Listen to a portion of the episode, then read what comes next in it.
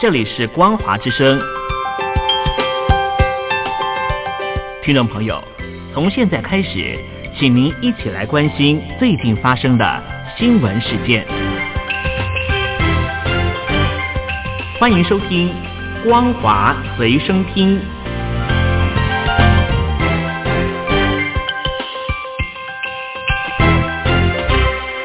各位海峡两岸的听众朋友，您好，非常欢迎您收听今天的光华随身听，我是佑佳。在今天的新闻，首先还是跟大家一块来关切的是有关于这波新型冠状病毒的疫情最新的发展。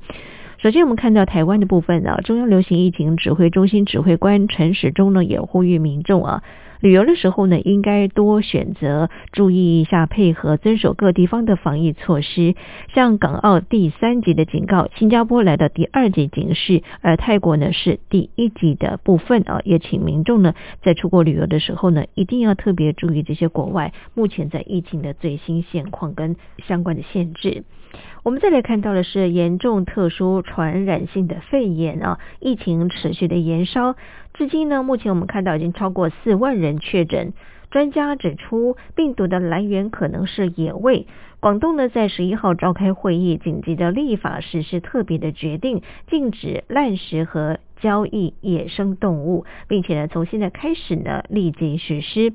而综合媒体报道，这个特别决定呢，明确禁止滥食及交易野生动物，禁止农贸市场。餐饮单位、商场、超市、电商平台等的场所进行野生动物的交易消费，违者呢将面临刑责。而在个人刑责的方面呢，要求民众革除滥食野生动物的陋习，养成文明卫生的饮食习惯。另外呢，广东省人大常委会呢也授权县级以上的政府。根据防疫的需要，可以在十二个方面呢规定临时性的应急行政管理措施。十二个方面涵盖医疗卫生单位、防疫管理、隔离观察、交通运输、社区管理、市场管理及野生动物管理等相关的措施。而另外，我们看到了香港呢，在十号晚间呢，再有三人确诊感染严重特殊传染性的肺炎。那么其中呢，两个人住在青衣长康村的康美楼，专家呢不排除病毒透过大楼的排粪气管呢来做一些的传播。而香港的康美楼先后确诊两名的患者，首名是七十五岁的男性，在一月三十号发病。另外一个人是六十二岁的女性患者，两个人所住的处所呢相隔十楼，但是呢门牌同属于零七的单位啊。而港府呢调查发现，住低层楼的女性患者呢自行改装了排气管，排气管接驳粪管，致使的病毒有机会经过粪管回到厕所。把时间拉回到两千零三年，香港的九龙湾涛大花园爆发了三百多人集体感染 SARS 的时候，当时验出的病毒疑似经由粪便尿液传染，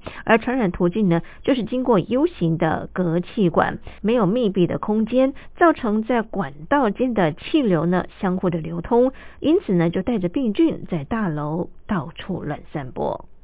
严重特殊传染性的肺炎，目前我们看到了重灾区湖北省的确诊人数呢持续在增加当中，死亡的病例呢更是占大陆全境的九成以上。湖北省常委会呢十号呢也开会，决定免去省卫健委党组书记张静，同时呢还包含了省建委主任刘英姿的职务，由新到任的湖北省常委王鹤胜来兼任。湖北武汉市上个月封城，到目前为止呢，已经超过半个月了。市内呢爆发缺粮的情况，中共国家发改会及商务部安排投放两千吨中央储备的冷冻猪，首批呢昨天已经抵达了武汉，其余的猪肉呢预计十五号呢可以全部运抵。而根据相关的媒体报道，武汉缺粮情况随着疫情不断的升温，已经出现了冷鲜肉。鲜叶菜类等结构性的短缺问题，而中共中央急调两千吨的冷冻猪肉，首批装载两百一十七点九吨的冷冻猪肉列车，十号呢从上海的芦潮站启运，昨天呢抵达武汉的吴家山站，相关的单位呢计划五天内呢用八十个冷冻的货柜陆续将猪肉送达武汉。而至于主食的问题呢，武汉市已经有七家的粮食加加工企业复产，每天呢可以供应大米五百一十吨、面粉一百吨，而相关单位呢正在协助业者解决相关的问题，以保障市场的供需。中国大陆严防新型冠状病毒疫情之际，同时呢，面对于经济救火的两难，大陆国家发改会指出，需要做好防疫。复工两线呢同时作战，但是呢也强调不同地区要求依据疫情的情况呢合理来做一些复工的产业工作。严重地区呢首要任务还是以防控为主，而疫情较轻的地区呢主要在巩固防疫的前提之下，努力创造条件，尽快的实施全面复工。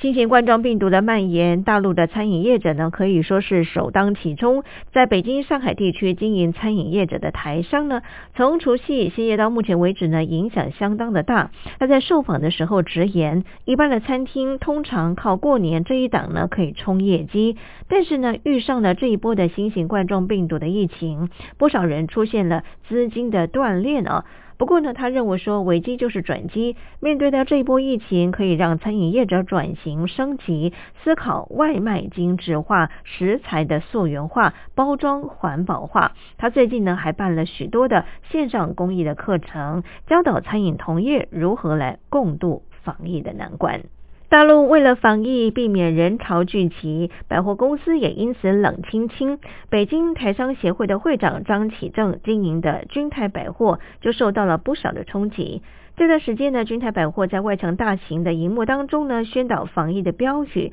商场内加强消毒，并且呢，增设多台红外线的侦测仪来侦测顾客的体温。由于最近呢规定晚上六点必须要打烊，所以呢，君泰强调宣传网络平台，并且寄出相关的优惠措施，努力拓展客源，以减少损失。同时呢，在外墙上面呢，也明显的标出拒吃野味。武汉肺炎疫情目前还在燃烧当中，大陆汽车的生产和销售呢都受到了严重的冲击。根据一份最新的报告指出，大陆第一季新车销售呢将下滑超过百分之二十五，汽车供应链呢断裂、缺工危机呢蔓延到全大陆及海外，重创全球的汽车产业。以湖北大本营的东风汽车为例，东风日产、东风本田、东风雷诺等车型呢，到目前为止还没有办法复工。去年底爆发的新型冠状病毒肺炎疫情以来呢，大陆的疫情持续扩大，到二月十一号，死亡人数呢累计超过了一千人。截至十一号晚间的十点钟，我们看到了在中国大陆内部的部分呢，新型冠状病毒的确诊病例呢是四万两千六百六十八例，死亡是一千零一十六例。但是好消息是，北京除外，其他省份的新增的确诊病例数呢？目前是百分之五十七点一九，连续七天呈现下降的趋势。中国健康管理学会的健康文化委员会主任委员王立阳十一号在媒体当中呢，他也指出，世界卫生组织 WHO 国际专家呢先遣部队已经抵达了中国，将有助于外界了解中国政府的科学防控、精准施策的战略部署，进一步的增进国际社会与中国在共同的应对疫情工作的深度合作。王立阳他也表示说，国际专家研议的。这个疫情呢，将会发挥重要的作用。首先呢，是能够坚定全球进一步的协作抗击新型冠状病毒的信心。而陆委会在十一号原定十二号起呢，要开放陆配的陆籍子女来到台湾，宣布引发了批评的声浪之后呢，政策急转弯。晚间陆委会主委陈明通呢，也亲上火线宣布，原则上是仍然禁止，但是呢，陆配子女如果说是未成年，而且呢，在大陆地区真的是没有亲人可以照顾的时候呢，可以专案申请来台。但是呢，他也强调是专指持专案的长期居留证或者是长期探亲证的国人，或者是陆配的陆籍子女。因为呢，上述的本人呢就是长期居住在台湾，而且呢也有健保的身份。以上就是为听众朋友整理的两岸相关新闻，感谢您的收听，我是佑佳，祝福您，我们下次见。